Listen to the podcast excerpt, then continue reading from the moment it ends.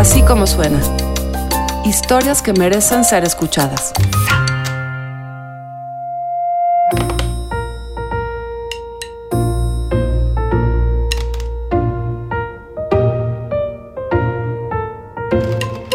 Una boda. El día más feliz de una pareja puede ser el peor de una vida.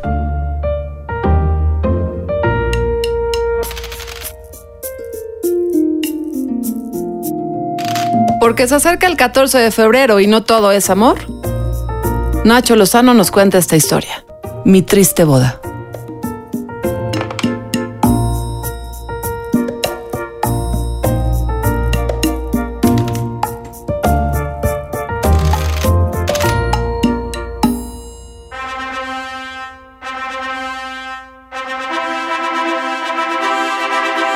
Al final llegó el 13 de enero de 2018. Los cielos seguían cantándole al oído a la bella Karen. Era el día de su boda.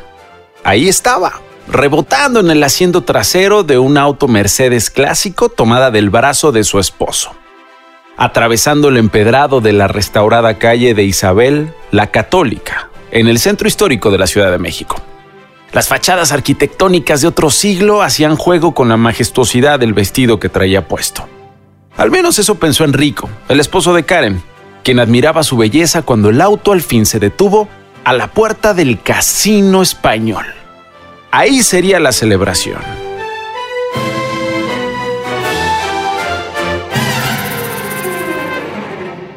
Ahí el gusto se volvió susto. Algo salió mal durante esta boda. ¿Cuántos fueron los invitados? 250. Prácticamente la mitad de la fiesta se tuvo Sí. que... Llegaron las ambulancias.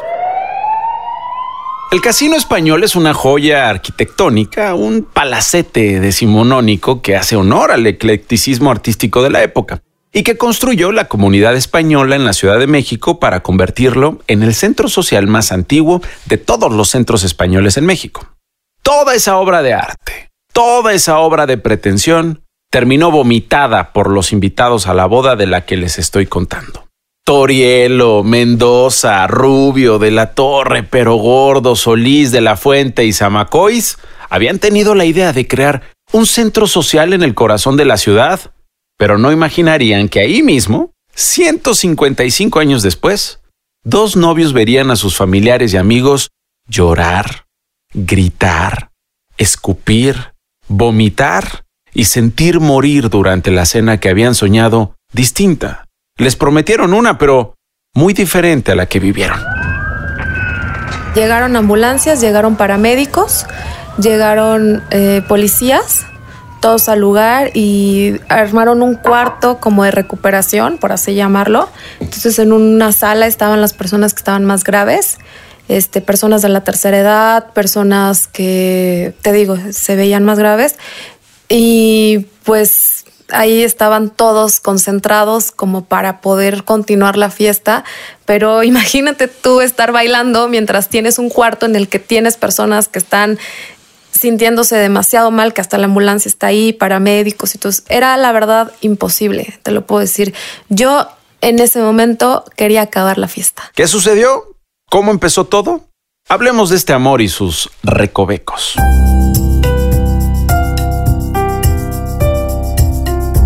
Nos conocimos en un viaje a Valle de Bravo. Karen tenía novio, pero en ese entonces aceptó el plan porque las amigas le habían dicho que irían puras mujeres. Le mintieron porque ellas querían que dejara al pesado de su novio y se enamorara de un italiano llamado Enrico. Está chistoso lo que voy a contar, pero desde el coche como que cada uno apartó a su a su chica. Como ya sabes, como para no este entreponerse, yo con tal, tú con tal, tú con tal, o sea, como que fueron decidiendo quién les gustaba, imagínate eso, ¿no? ¿Es verdad esto, Rico? Sí. ¿Cómo Sí. decidieron eso? El amigo que venía conmigo es eh, muy, muy, mujeriego, entonces eh, ahí me decía tú cuál te quedas. Ajá, súper mala onda, se habían repartido las chicas, pero Machitos. Sí, súper machitos, pero ¿qué crees? Que obviamente, este, mm, a él no le salió porque él estaba muy seguro de que llegaba aquí, que les hablaba bien a las mujeres y tal, y pues todas caían, ¿no? Entonces la gran sorpresa fue que nunca le hice caso todo, en todo el viaje. O sea, estuve insistiendo, insistiendo, insistiendo y jamás le hice caso. No, no accedí a nada, ni a un beso siquiera. Eso no fue más que combustible para la cabeza dura de Enrico que se enamoró de ella hasta conquistarla. Es que me lo puse como reto. O como reto, no como sé. reto conquistarla. Porque no tuve éxito la primera vez. Y entonces eh, soy muy cabeza dura. Sabía que el tiempo me iba a dar razón. Para 2016, Karen y Enrico se fueron juntos con un grupo de amigos de viaje a Acapulco, después de haberse dado sus primeros besos y de haber salido varias veces juntos. Llegó el momento de la pregunta estelar. Despertamos, eh, estuvimos ahí y ella, ella me preguntó, "Ma, entonces, ¿qué somos? Sí, claro, porque, o sea, se me hizo como muy extraño que ya eh, nos fuimos de antro, ¿no? El, el día anterior, que dice de fiesta, nos fuimos de antro. Entonces, como que ya se ponía muy celoso si alguien se acercaba a hablarme y no sé qué. Entonces, yo le, al otro día se me hizo muy prudente decir, bueno, si ya te estás comportando como si fueras mi novio, ¿qué somos? Y ya fue que me dijo que sí quería ser su novia. Después de dos años de vivir juntos, Karen y Enrico decidieron casarse. Enrico es como si fuera mi hermano pequeño. Carlos es el mejor amigo de Enrico y uno de los primeros consultados sobre las costumbres mexicanas para pedir matrimonio. Él no tiene hermanos, pues es como si fuera hermano mayor y él es mi hermano pequeño.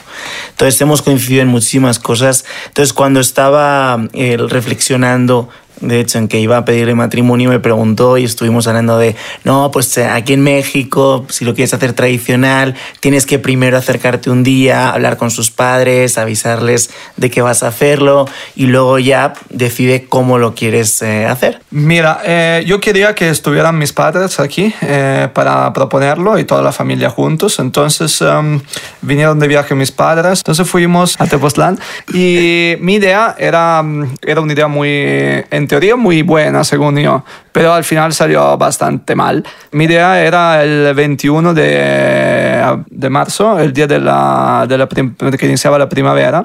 Entonces, eh, eh, junto con el día, yo pensé de eh, subir el eh, Teposteco eh, y darse el anillo arriba del Teposteco. El tema que ese día yo no sabía que el Teposteco estaba llenísimo de personas. Entonces subimos, imagínense, subimos eh, toda, la, toda mi familia, mis padres, eh, los padres de Karen, eh, su hermana, todos subiendo el Teposteco.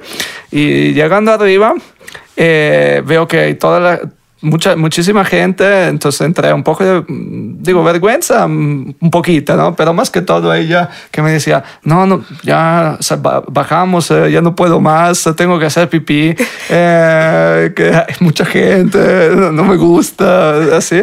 Eh, entonces fui con su papá y le dije, no, no le voy a dar el anillo. Y su papá pues, me mira y me dice, ¿estás en serio? me hiciste subir hasta acá y porque todos sabían, menos ella, obviamente. Y su mamá también eh, decía, oye, Karen, no, no sientes toda la energía que emana este lugar. Y Karen, no, no, yo tengo que hacer pipí. bajamos". Entonces, nada, decidí guardarme el anillo y bueno, bajamos todo en los Todos, mediarios, sí, todos. porque nadie hubiera querido subir al tepostejo, imagino. Bajando, hasta se cayó mi papá, se cayó su mamá. o sea, fue una un desastre. Dos heridos. Yo me sentía súper mal. al final eh, un, digo, un plan B que fue bastante bien, decimos, eh, y eh, habíamos rentado un bonito hotel en, eh, en Tepoztlán eh, que tenía una alberquita, era un hotel con cuatro habitaciones nada más. Entonces dos estaban ocupadas por nosotros y por mis padres. Entonces decidimos organizar una cena ahí y con toda la familia, obviamente. Sus padres tenían ya plan de regresarse, pero no pudieron regresarse, de hecho. Y mm, al final de la cena yo ya me puse de acuerdo con eh, los, eh, los staff del, eh, del hotel para que adornaran de velas toda la alberca. Entonces, terminada, antes del postre, decimos, terminada la cena, le dije, Karen, vamos a dar una vuelta. Y apenas dando la vuelta, decimos, se empezó a ver la- todas las velitas, un, como un caminito de velitas hacia la alberca. Y ahí había dejado el anillo en unas rocas que estaban ahí justo arriba de la alberca. ¿Qué sentiste en ese momento? Sentí muchas emociones encontradas, o sea, como es un momento que todas las mujeres soñamos. No lo podía creer así que, no, ¿cómo crees? Está pasando. Entonces ya le dije, sí, sí me quiero casar contigo y todo. Luego llegó el día de la boda. ¿Ustedes fueron a la ceremonia religiosa? Sí, de hecho nosotros llevamos al novio en el coche, en el carro, llevamos al novio a la iglesia y luego trajimos al novio de la iglesia al banquete y es más, tuvimos antes de la ceremonia, nos habían invitado a una sesión de fotos en la que compartimos con ellos desde cuando se terminó de arreglar eh, Enrico, después llegamos al Casino Español, estuvimos haciendo las fotografías, que las instalaciones, como te decía, son preciosas y se prestan a tener fotografías muy padre y ya luego fuimos a la iglesia. Entonces todo estaba, la verdad, como, yo diría, como si fuera un cuento de hadas, ¿no? Iba todo bien rodado, bien tranquilo y, y la gente pues muy alegre. el sentimiento cambió, cambió de repente. Entonces fue esto, en, esto, este, eh, eh, emociones encontradas, totalmente diferentes, pasando desde un día feliz eh, a un día donde eh, al final, a, a mitad de la fiesta, queríamos eh, cerrar la fiesta, decíamos, váyanse todos a casa, aquí se terminó. ¿Qué fue lo que provocó semejante desastre el día de la boda?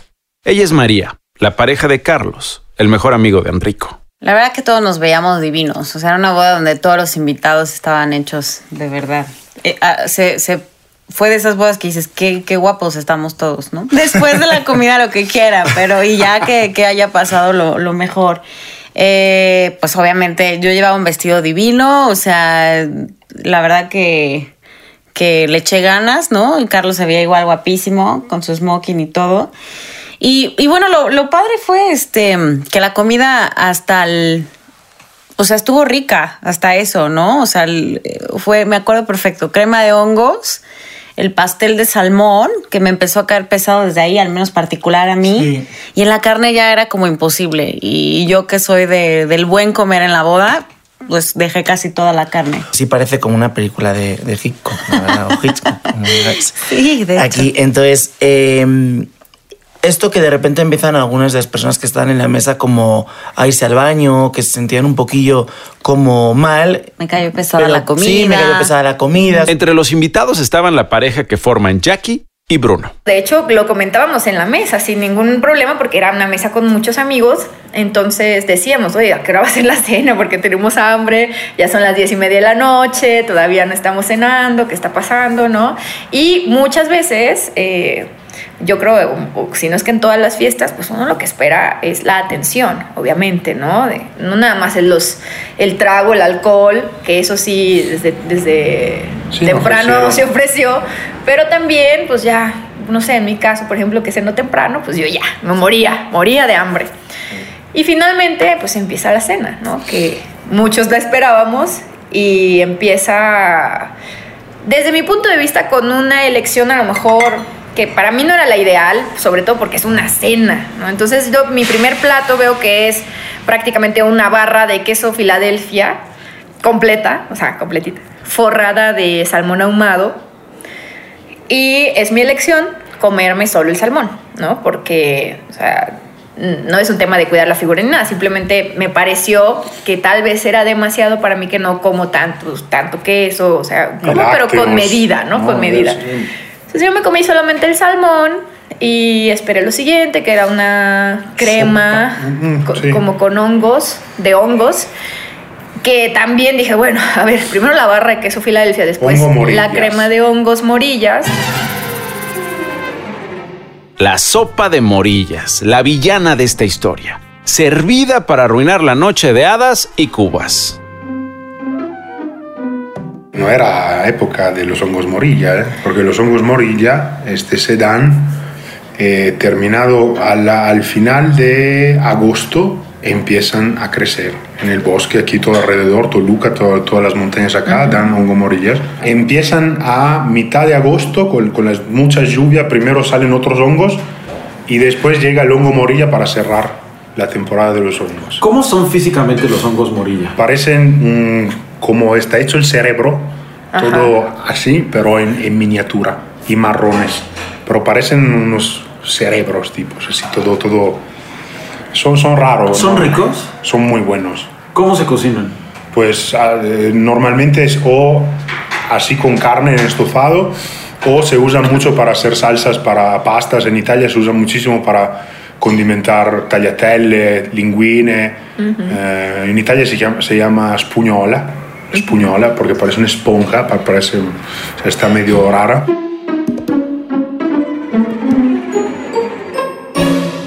Yo sentía eh, como que pasé de tener el sueño, ya sabes, increíble, a estar muy preocupada, o sea, a, literal no pensar en mí, porque al final me sentía responsable de lo que estaba pasando, aunque después entendí que no fui responsable, pero me sent- yo los invité, están aquí por mí o bueno, por nosotros.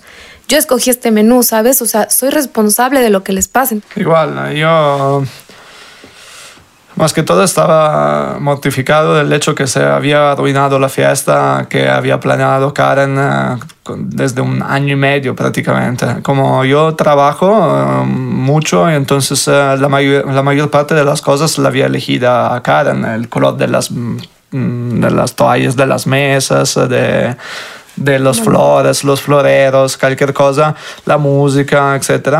Entonces eh, sentía muy, mucha pena, mucho dolor para que habían arruinado el, el día a mi esposa, realmente. Yo intenté, eh, soy una persona un poquito más fría ¿no? en estas cosas, intenté reaccionar, etc. Pero llegué a un punto que del baño tiré un puño a una puerta del baño que casi la rompo, no sé si la rompí, no me acuerdo. Y para descargarme, pero después dije, mira, tomé a Karen de una mano y le dije, "Mira, vamos a empezar el baile, porque si no aquí, eh, o sea, todo, todo se acaba, porque realmente yo, yo pienso que se fueron como 80 personas. eh, antes del baile de, de nosotros, entonces obviamente sí se, se veía un poquito vacío el, eh, el salón. Eh, la emoción que tenía era de, mm, de impotencia más que todo yo no pensaba, o sea, yo sabía que no era culpa de nosotros, pero no tenía nada que hacer, no podía hacer nada. Porque ni modo que me pongo, ¿qué, qué, qué voy a hacer? O sea, no, no soy médico, no soy... Entonces la única cosa que pensé es, uh, agarro Karen, la llevo a bailar para que, para que esto se componga en alguna manera, intentemos uh, eh, salvar lo que se pueda salvar. Y gracias uh, sobre todo, a, como, como, dijiste tú antes, gracias todos a amigos que aguantaron. Uh, por ejemplo, tuve mi, padrino de boda, Carlos. Eh, él y su esposa, su, su novia, perdón, estuvieron mal. Muy mal, muy mal, pero aguantaron ahí hasta las, hasta las cuatro y media de la noche. ¿Por qué? Porque sabían que no podían irse porque no querían irse para, para mostrarnos el apoyo. Igual parte de su familia, varios amigos que de todas maneras aún estando mal. O sea, ¿Por qué no lo acabaste? Lo hice por Enrico, porque yo, él quería apoyarme a mí y yo quería apoyarlo a él. Entonces como que dije, no, no puedo, o sea, como que está toda su familia.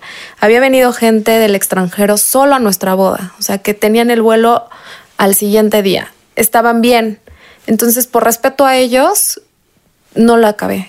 Porque si hubiera sido por mí, por mi familia, que digo, no es porque sea menos importante, pero que los tengo aquí, la verdad es que con toda confianza hubiera dicho, ¿saben qué? Ya, o sea, acaben esto porque estoy muy preocupada, no puedo irme a bailar, no puedo, o sea, no puedo fingir que nada está pasando cuando tengo un cuarto en el que están mis abuelos, están tíos, están gente que se siente muy mal y que además que por la edad o por las condiciones de embarazo, que habían embarazos todo, lactancia, había una amiga con lactancia, es muy peligroso lo que está sucediendo. Entonces, realmente, eh, te digo, por él no lo hice, por su familia, que se sentía, la, algunos amigos que vinieron y todo, que estaban bien.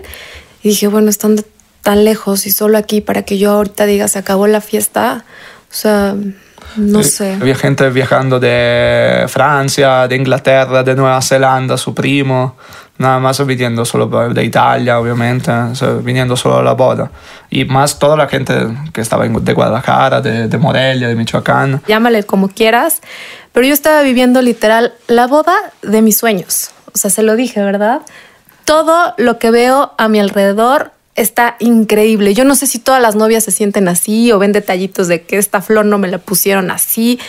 Yo te juro que todo lo estaba viendo hermoso. O sea, mis invitados, todo para mí era maravilloso. Y a partir de ahí, no sé si, o sea, parece que como el destino marqué, no sé. A partir de ahí todo fue preocupación, porque realmente nadie sabía qué estaba pasando. Yo solamente veía que la gente se levantaba de las mesas, ¿no? Entonces sabía que algo estaba ocurriendo, pero no qué, hasta que fui a ver al baño, me levanté porque también tenía ganas de ir al baño antes del baile de novios. Entonces ahí me encuentro con que la gente estaba vomitando, pero todavía no eran tantas personas, eran como seis. Entonces, bueno, dimos crema de morillas y supuse que pues muchas, muchas personas son este, a lo mejor intolerantes, ya sabes, alérgicas, algo, ¿no? Literal, toda la gente estaba en el baño. La gente estaba vomitando en los pasillos, o sea, vomitaba Sí. en el salón. O sea, eh, salían fuera del salón. Sabes que son como dos pisos en el casino español. Tú te asomabas como, como en la terracita que tienen por dentro y había, tengo una imagen muy grabada de, de una chica que iba andando y de repente paró, vomitó Sin poder llegar al porque baño. no podía ni llegar al baño. Todos los baños estaban colapsados. Llegó, no sé si la Cruz Roja o el equivalente de la Cruz Roja, no te podían dar más que pastillas, estaban tratando a algunas personas mayores. Y entonces ahí es donde vas viendo la dimensión de lo que estaba pasando. Eh, el, los- el servicio de allí desbordado, no sabían cómo reaccionar, cómo atender. Estaban intentando tranquilizar un poco, pero la realidad es que no daban respuesta a nada. De, oye, ¿qué está pasando? Porque de repente tienes a grandísima parte de los invitados de la boda vomitando en los baños y los baños colapsados. Sí, de hecho yo vi como una chava que estaba llorando y dije, uy, ¿qué le, habrá pasado, no? Y, yo me sentía mal y además me dio una especie de pánico de, sé que algo anda mal en mí, no sé si me estoy envenenando, tengo miedo y ya me vale madre el vestido, los tacones, yo necesito salvarme, casi casi. Y Carlos, por favor, haz algo porque no podemos quedarnos con esto, eh, con lo mal que se está sintiendo, no podemos permitir que esto llegue a peor si es que nos estamos envenenando. Yo llegué a pensar que algo nos había envenenado. Y que te ibas a morir. Pues sí llegué a sentir esa sensación. Y efectivamente eh, yo también fui a ver y sí, el baño era un asco, había gente, eh, se sentía ruido, gente que vomitaba, o sea, era- sí, de ahí se empezó a, mm, nos dimos cuenta que ya no era un eh, algo menor, pero ya estaba, parecía una epidemia, ya estábamos más preocupados, sobre todo para mi mamá había, eh, se había desmayado algunos días antes, había estado en el hospital y estaba vomitando ese día, entonces yo me preocupé mucho para mi mamá, estaban personas eh, como los abuelitos eh, de, de, de Karen, su abuelito, su abuelita no comió la sopa, la, la crema y su abuelito se comió dos.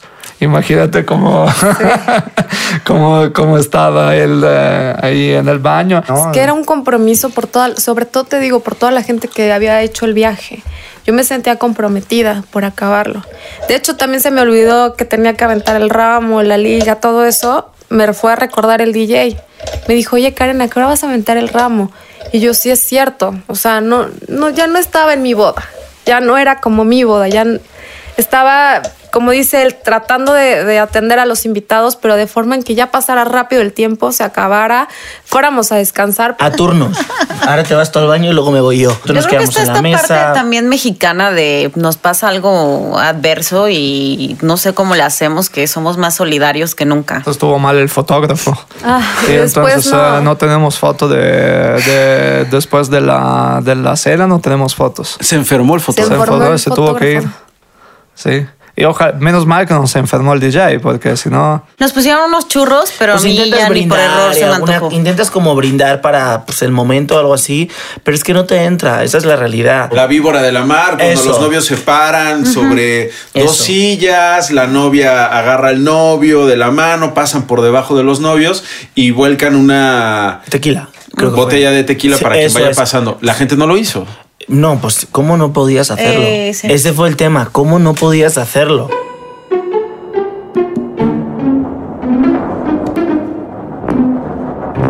¿Cómo veían ustedes a Karen y Enrico? Pues angustiados. Muy preocupados. Angustiados, se le veía en la cara y yo hubiera estado peor, yo creo. Sí. Porque aparte me hubiera, yo creo que enojado. O sea, yo, mira, mi respeto con Enrico porque la verdad se portó muy bien.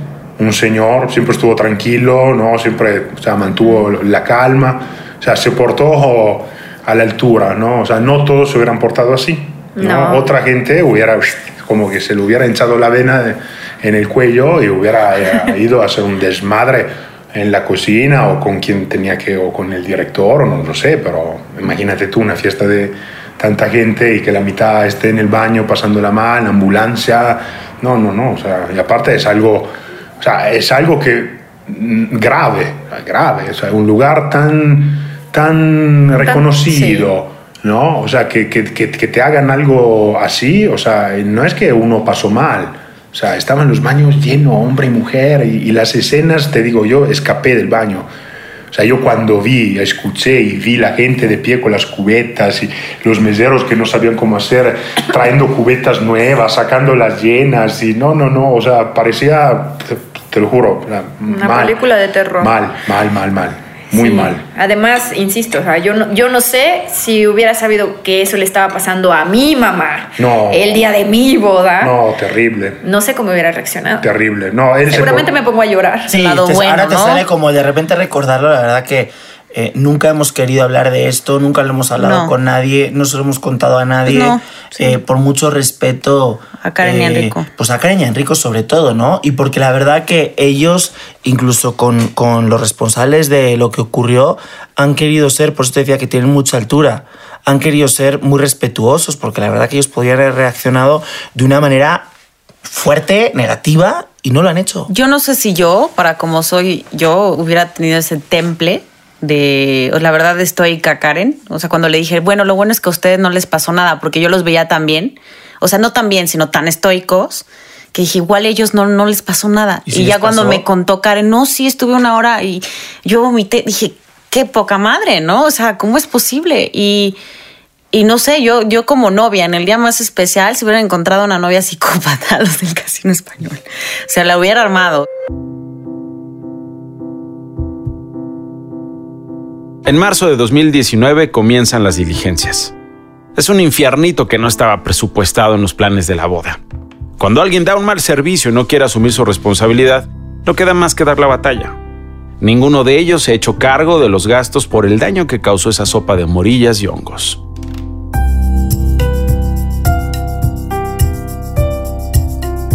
El humor ha sido el catalizador que les permite revivir esos días con una sonrisa, recordando las bromas que les hicieron sobre su boda. Que sí, la canción de nuestra boda era la de Waka Waka. la de Shakira. Amigas que viajaron y se encontraban morillas me mandaban fotos así de mira tu peor enemigo.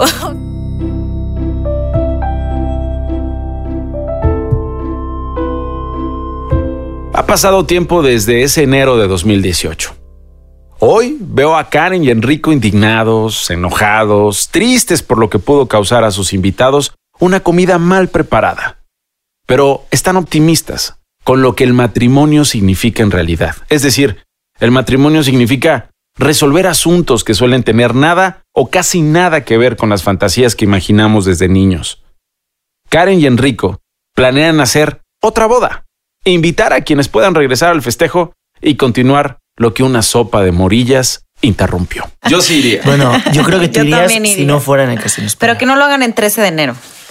O sea, de enero, no. el 13 de enero es mi número de la suerte, pero a partir de ahí dije, no, creo que nunca más. Eh, aprendí que somos una pareja muy fuerte después de este evento, eh, que nos queremos mucho y que podemos superar cualquier cosa si hemos superado esto. Sí, y como lo dije ya hace ratito, eh, estoy muy segura con la persona que me casé, estoy muy orgullosa de él, en la forma en la que reaccionó y lo admiro mucho porque gracias a él eh, mi vida es otra cosa totalmente diferente, ya que él siempre ve las cosas de forma positiva y a veces yo no tanto, pero gracias a él de verdad que las cosas pasan mucho mejor y soy muy feliz a su lado. Un te amo, ¿no? Ay, sí, te amo. Yo también te amo.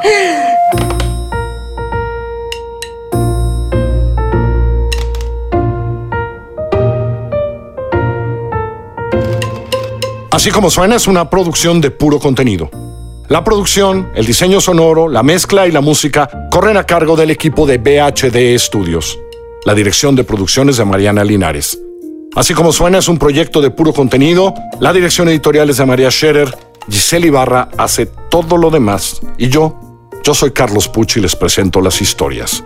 Les recuerdo que en Así Como Suena estamos en Google Podcast, en iTunes, en Spotify y por supuesto en así como suena.mx o en nuestra aplicación, Así Como Suena.